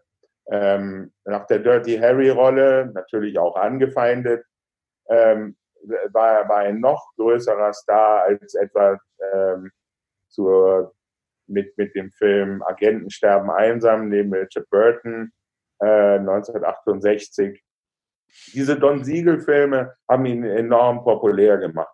1979 hat er den letzten Film mit Don Siegel gedreht, ähm, äh, Flucht von Alcatraz. Ein enorm beliebter äh, Gefängnisausbruchsfilm, ähm, oft am Samstagabend äh, zu sehen. Und ich habe ihn bestimmt vier oder fünf Mal gesehen. Mhm. Und äh, das war, war glaube ich, Don Siegels letzter Film. ZDF 22.30 Uhr, ne? Das genau, Zeit genau. ZDF oder ARD 22.25 Uhr, nach dem Wort zum Sonntag immer wieder Flucht von Alcatraz, enorm Toll. gut gemacht. Und, und, und äh, das Vermächtnis äh, von Don Siegel, der übrigens ähm, bereits 1942 den Vorspann von Casablanca äh, entworfen und gefilmt hat. Ach. Also das, war, das war die Karriere von Don Siegel. Der hat die Vorspänne bei, bei Warner Brothers ähm, dekoriert und gefilmt. Also das ist die, ähm, die sich drehende Weltkugel bei Casablanca, ja. äh, auf der die Schauplätze gezeigt werden und also die Kriegsschauplätze und dann der Ort Casablanca äh, in, in Marokko. Aber ist, ist, ist Alcatraz als Film, ne? Also ähm, er hat ja da einen sehr prominenten äh, sozusagen mit.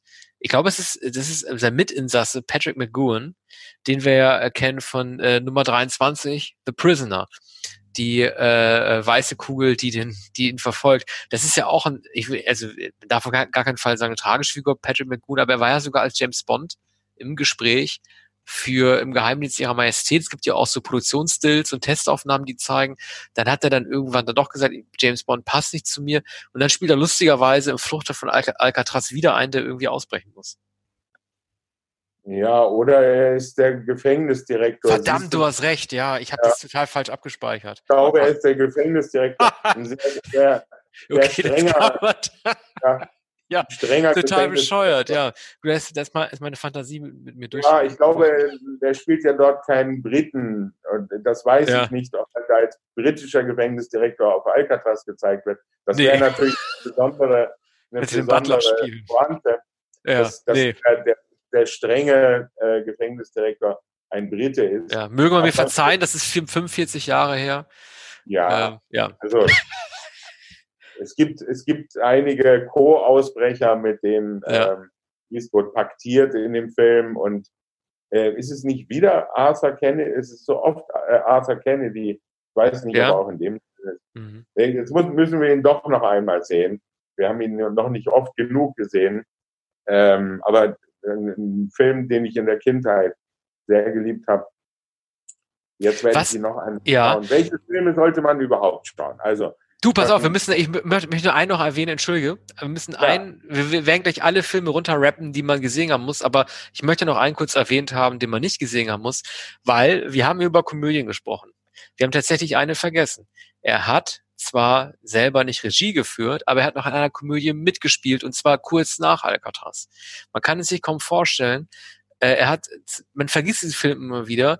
Ich weiß auch seinen deutschen Titel nicht. Ich weiß nur, ich musste mich immer an Schwarzenegger, weil als wir Schwarzenegger geredet haben und wir sind ja auf Schwarzenegger gekommen, als wir kurz Schalten Hesten erwähnt haben mit Omega Mann, Vorlage für Schwarzenegger, da musste ich die ganze Zeit dann irgendwie an den City High denken. Und es gibt einen anderen City-Film mit äh, Clint Eastwood, nämlich City Heat. Und der ist gar nicht mal so alt. Man denkt dann immer, okay, mit Burt Reynolds, der musste aus den 70ern sein, aber der ist tatsächlich von Mitte der 80er. Ich glaube, irgendwie 84, 85 ist der gewesen. Ja, ja, genau. Das, das war ein, ein sehr enttäuschender Film, von, von dem man sich da, damals viel erhofft hatte. Aber es wurde dann festgestellt, äh, na, Reynolds hat natürlich in einige Jahre vorher sehr erfolgreich mit den Schlitzohrfilmen ausgekochtes Schlitzohr auf Achse oder äh, auf dem Highway ist die Hölle los und ein ausgekochtes Schlitzohr ist wieder auf Achse.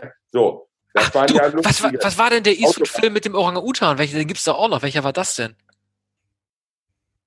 Mit einem Orang-Utan. Ja, äh, Eastwood saß doch in unserem Auto mit dem Orang-Utan wegen, also es war jetzt nicht Schlitzohr, sondern äh, Ah, San Fernando. Der Mann aus San Fernando. Every which way but lose. 1978. Ja, also, das ist auch ein Klamauk-Film. Der ist sehr, sehr vergleichbar auf dem Highway ist die Hölle los. Ja, also, Jahre Tom DeLuise. Der, der, der Lustige äh, aus Auf dem Highway ist die Hölle los und der Lustige aus San Fernando mit Vollgas nach San Fernando. Nur, ja. beide sind nicht sehr komisch und beide sind ähm, vor allem nicht komisch in ähm, äh, wie heißt es, der Bulle und der Schnüffler, oder? City Heat? Ja, der also der Bulle und das Mädchen war der mit Prochno. Äh, dann war das wahrscheinlich der Bulle und der, der Schnüffler. Das kann sein. Ich weiß den deutschen Titel ja. nicht mehr. Ja. Der Bulle und der Schnüffler, ja, City Heat. Ja.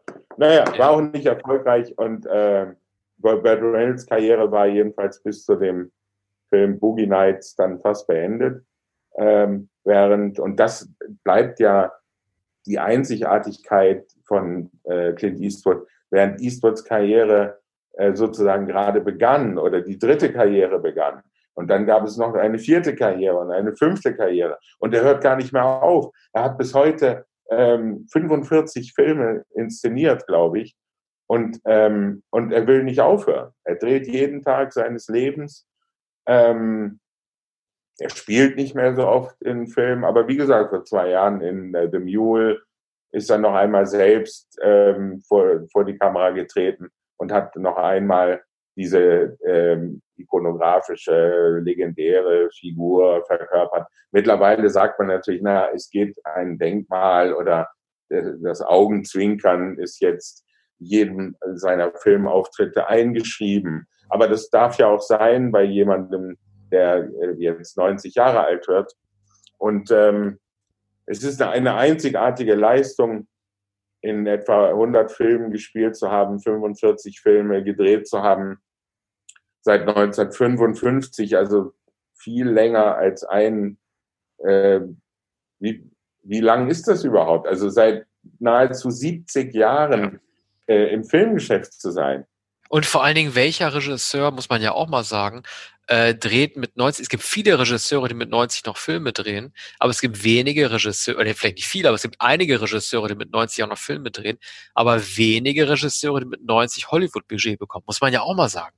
Also solche Filme wie Sully, die hatten ja auch ein gewisses, also wo es um die Landung geht im Hudson River, die hatten ja auch ein gewisses äh, Niveau an äh, Produktionskosten einfach, an Effekten, die bezahlt werden müssen, an Tom Hanks, der eine Gage bekommen muss. Der macht ja im Gegensatz zu Woody Allen, wo hatten wir ja auch schon gesagt, wo, wo gerade mal so, so äh, Mindestlohn irgendwie äh, von der Gewerkschaft gezahlt wird. Das sind ja, also er hantiert ja auch mit Budgets, äh, Eastwood. Der muss äh, für, bei Richard Jewell halt bei den Atlantischen, äh, bei den äh, Sommerspielen in Atlanta, muss er ja irgendwie auch alles mieten und alles an, an Komparsen bestellen also äh, ne, man gibt einem 90-Jährigen auch sehr viel Geld in Hollywood. Ich kenne eigentlich niemanden, der mit 90 Jahren in Hollywood noch so einen Batzen an Kohle bekommt.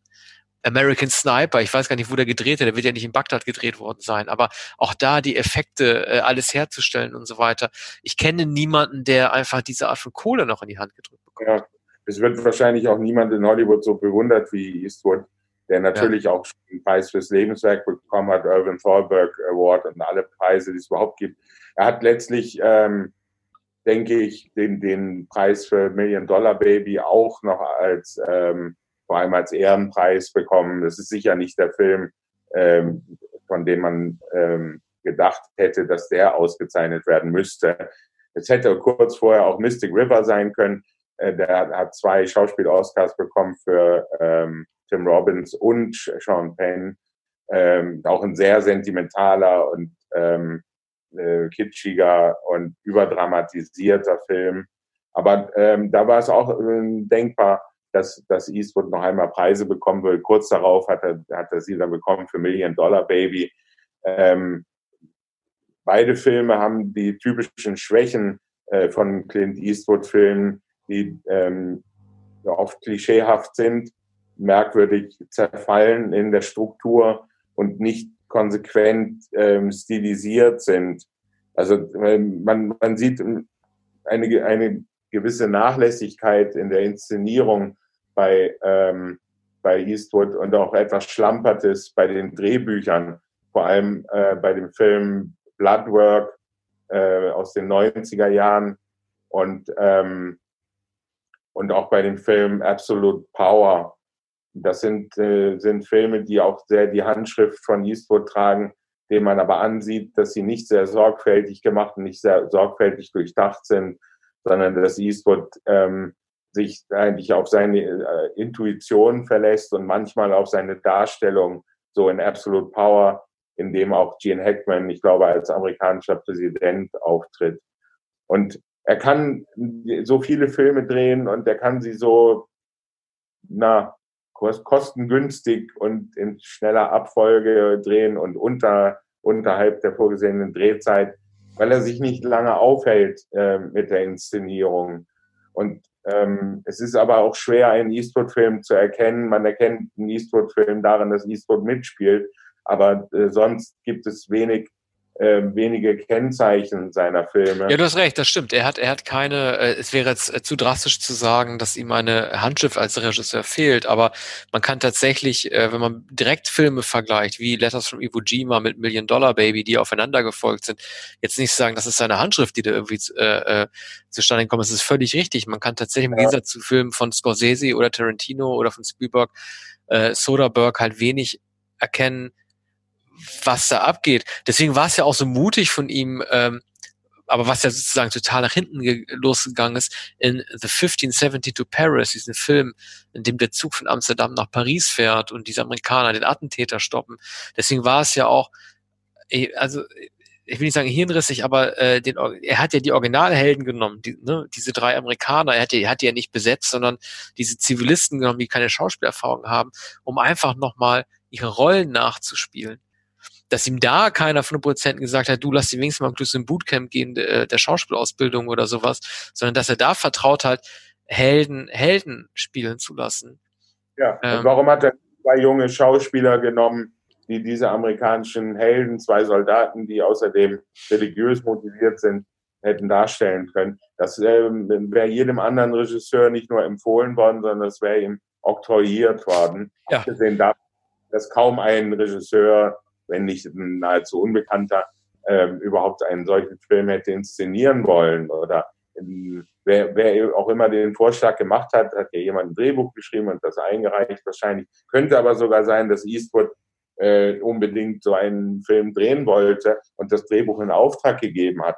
Denn ähm, man und, und es wäre niemandem ge geglückt, in Amerika einen Film produzieren äh, zu lassen zu können, der davon handelt, dass in Europa in einem Zug, der von Amsterdam nach Paris fährt, ein Anschlag vereitelt wird von zwei, wenn auch amerikanischen Soldaten und einem Studenten, der glaube ich auch Amerikaner ist. Aber einen solchen Film ohne bekannte Schauspieler zu drehen und ohne einen ähm, Höhepunkt von der Art, da, natürlich, man, die, die Spannung war insofern, insofern fehlt die Spannung, als man schon weiß, dieses Attentat hat nicht stattgefunden, es wurde vereitelt.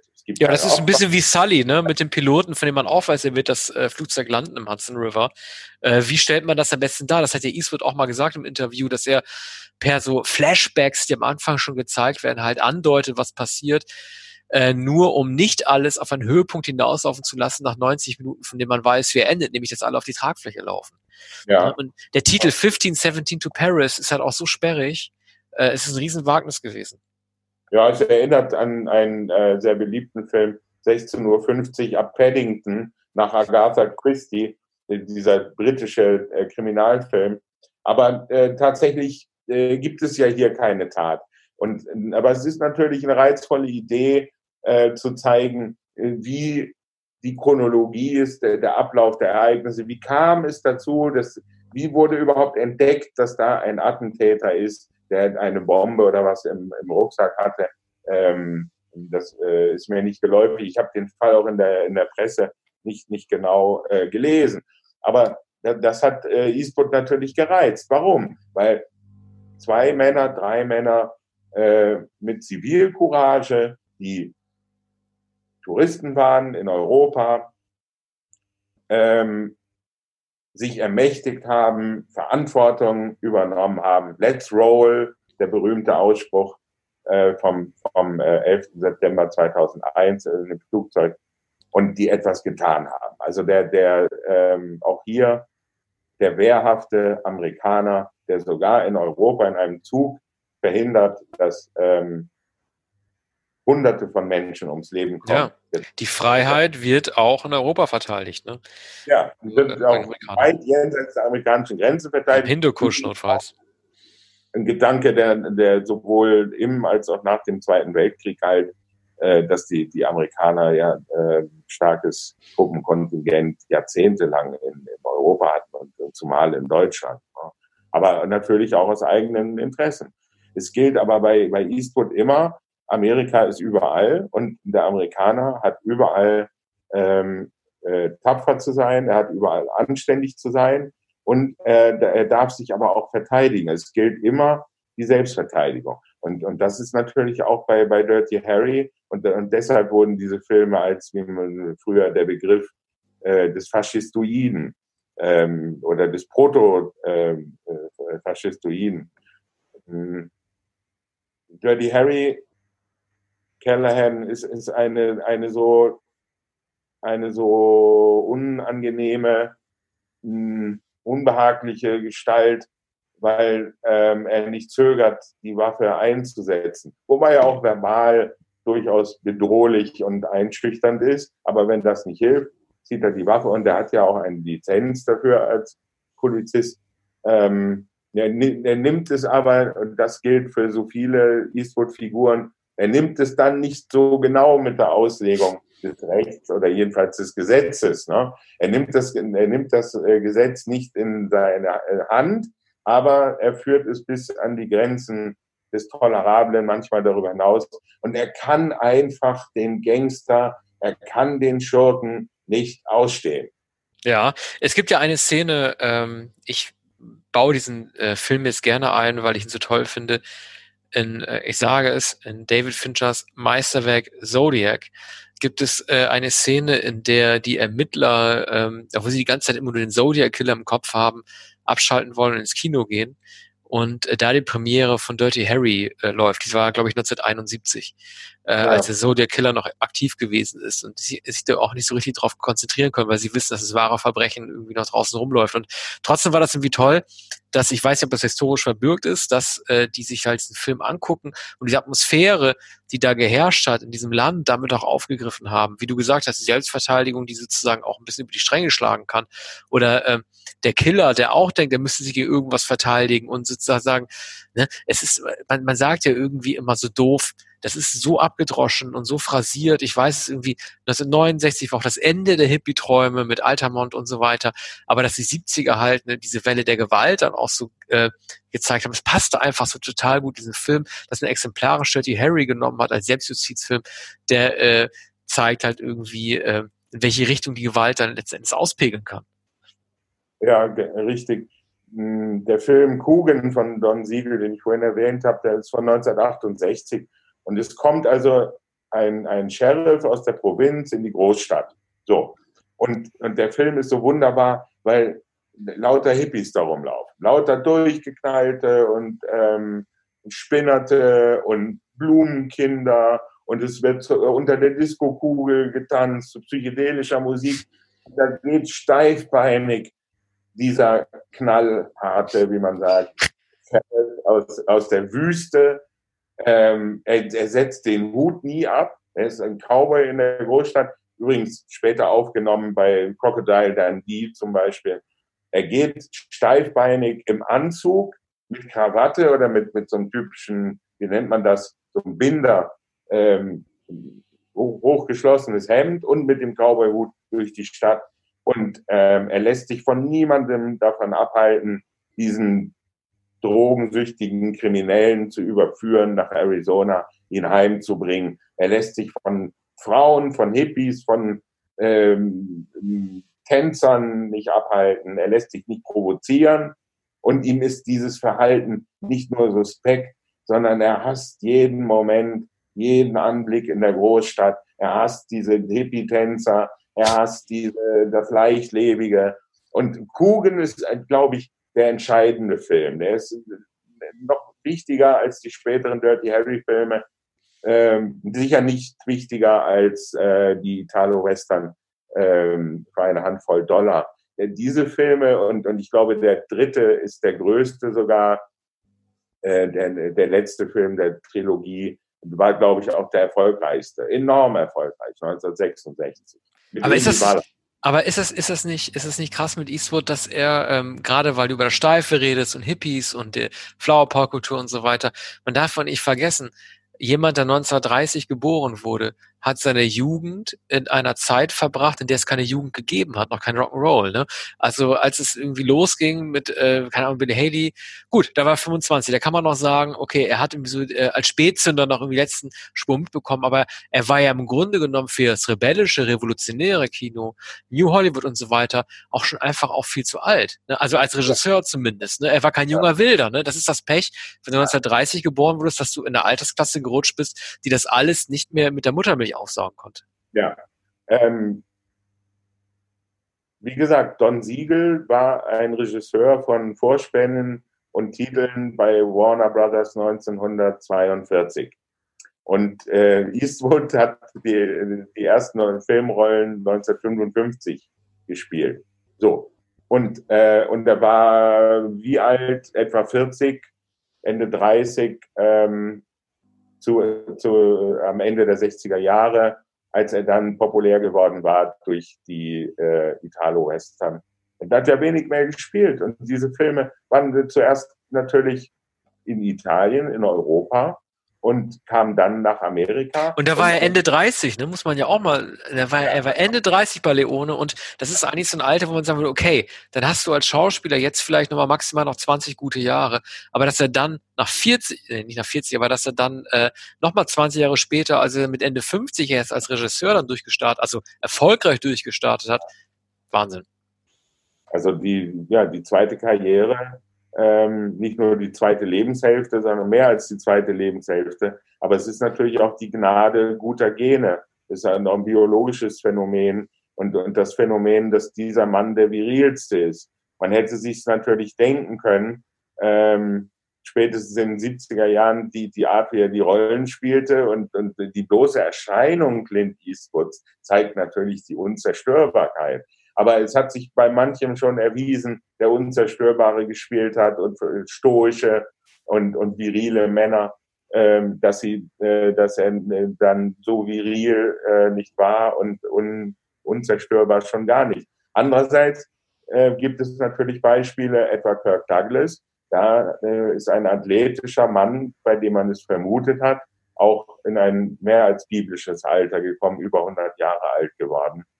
Und ähm, das, das galt bei manchen Schauspielern, äh, die stets in exzellenter Verfassung waren und sehr gut aussehen, wie Greg, Greg, Gregory Peck zum Beispiel auch.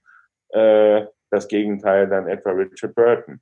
Aber bei Eastwood, ähm, Eastwood hat sich sozusagen die Versprechen, die er sich und uns gegeben hat, auch alle erfüllt und noch darüber hinaus.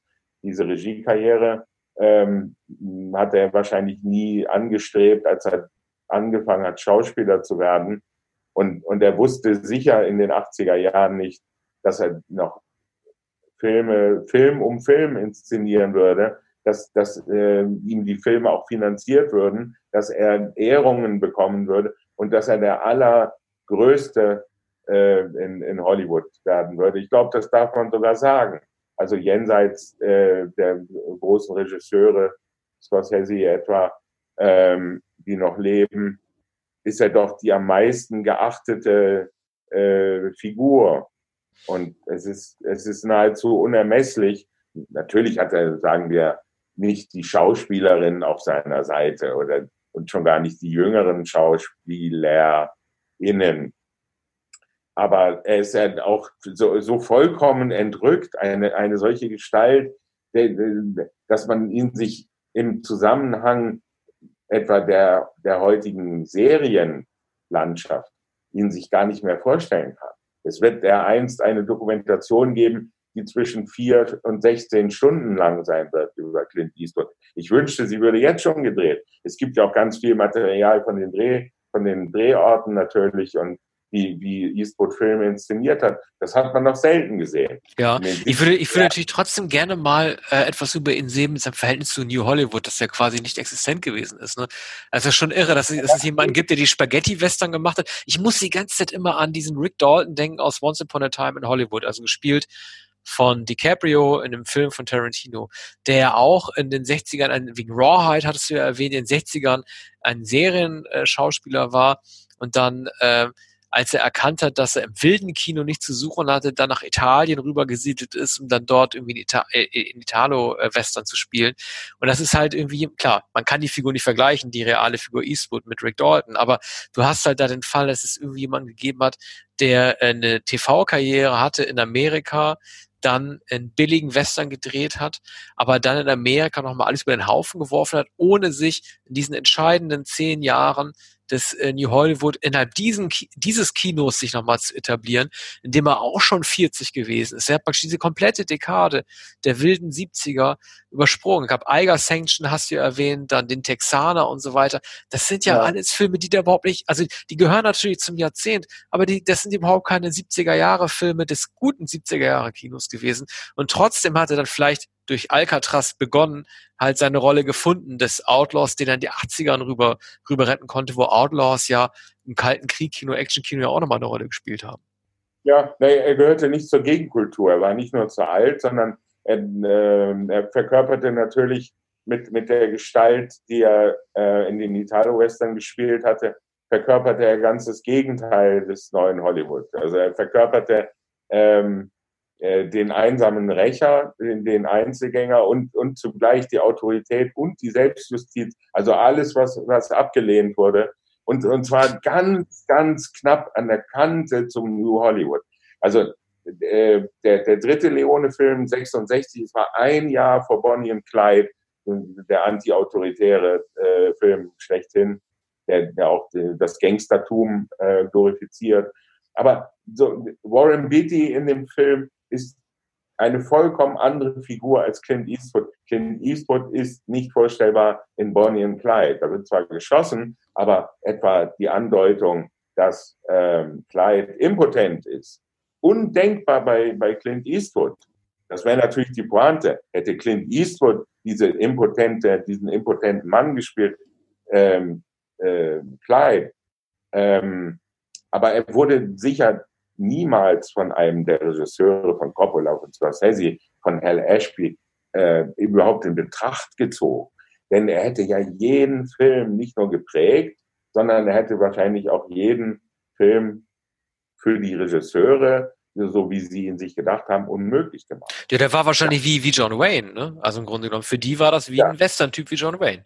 Genau, er war der Nachfolger von John Wayne. Eine Pointe zum Schluss. Mhm für die Rolle des Callahan in dem ersten Dirty Harry Film war vorgesehen Frank Sinatra. Ach. Frank Sinatra wollte Callahan spielen. Das war doch wahrscheinlich Politik, weil er sich da eingebracht hat, oder? Auf den würde man doch freiwillig niemals kommen. Ja, es gab er noch Kontakte spielen lassen. Naja, Sinatra hat in den mittleren 60er Jahren Detektive gespielt. In einigen Filmen ähm, ist er als, als Detektiv aufgetreten, auch erfolgreich. Ich glaube, äh, Tony Rome. Und äh, es gibt drei dieser Filme. Und dann der nächste, der auch in, ins Auge gefasst wurde, war Paul Newman, der natürlich in einem Fall für Harper äh, ein Detektiv gespielt hat. Ach. Also das hätte passieren können und, und äh, die äh, wurden in Betracht gezogen, bevor Eastwood in Betracht gezogen wurde.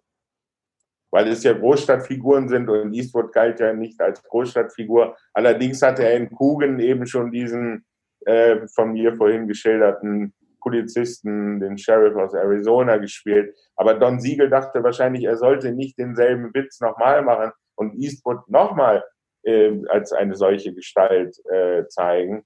Und, und ähm, möglicherweise wollten sie einen größeren Star haben. Das wäre bei Sinatra natürlich Aber der Fall. Wie wurde denn der John Milius zugeschriebene Drehbuchsatz Do für Lucky Punk ins Deutsch übersetzt? Weißt du das?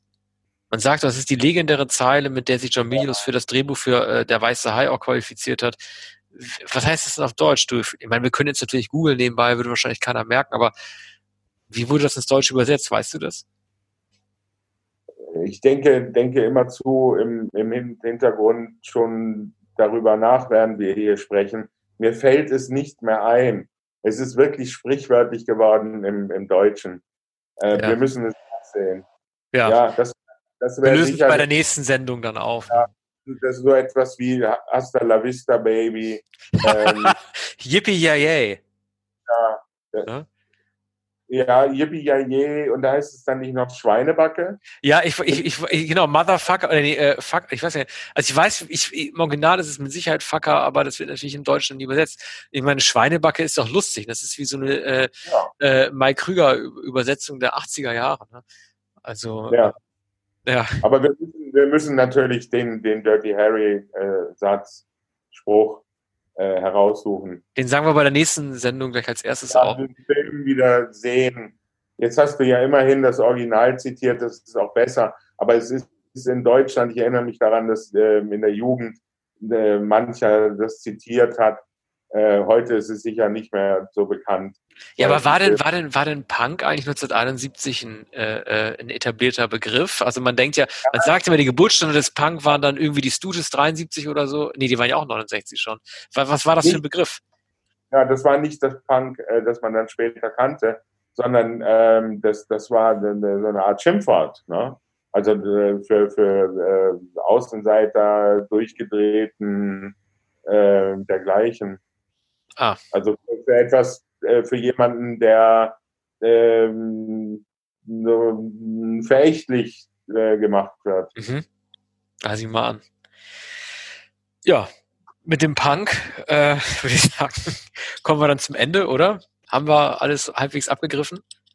Ja. Und ähm, also wir sind ja ein Team, das oft immer Versprechungen macht, was als nächstes drankommt. Wir sagen es mal so, wir haben zwei Favoriten zur Auswahl. Lasst euch überraschen. Entweder wir machen weiter mit dem Jahr 1987 unserer großen 80er Jahre Retrospektive. 87 wäre als nächstes dran. Oder wir widmen uns, ich weiß nicht, ob wir schon angekündigt hatten, dem 45. Jubiläum vom Weißen Hai. Ja, am besten beides. Beides äh, sowieso, beides sowieso, aber beides wird sehr umfänglich behandelt werden und dementsprechend mit einer eigenen äh, Sendung. Ja, erstmal vielen Dank fürs Zuhören. Auch diese Sendung geht irgendwie wieder in den, Re in den Rekordbereich mit rein, glaube ich. Aber Clint Eastwood äh, ist es äh, wert. Äh, wer wird heute schon 90 in Hollywood? Genau. Ja. 90, 90 Minuten. Genau. Bis bald. Tschüss.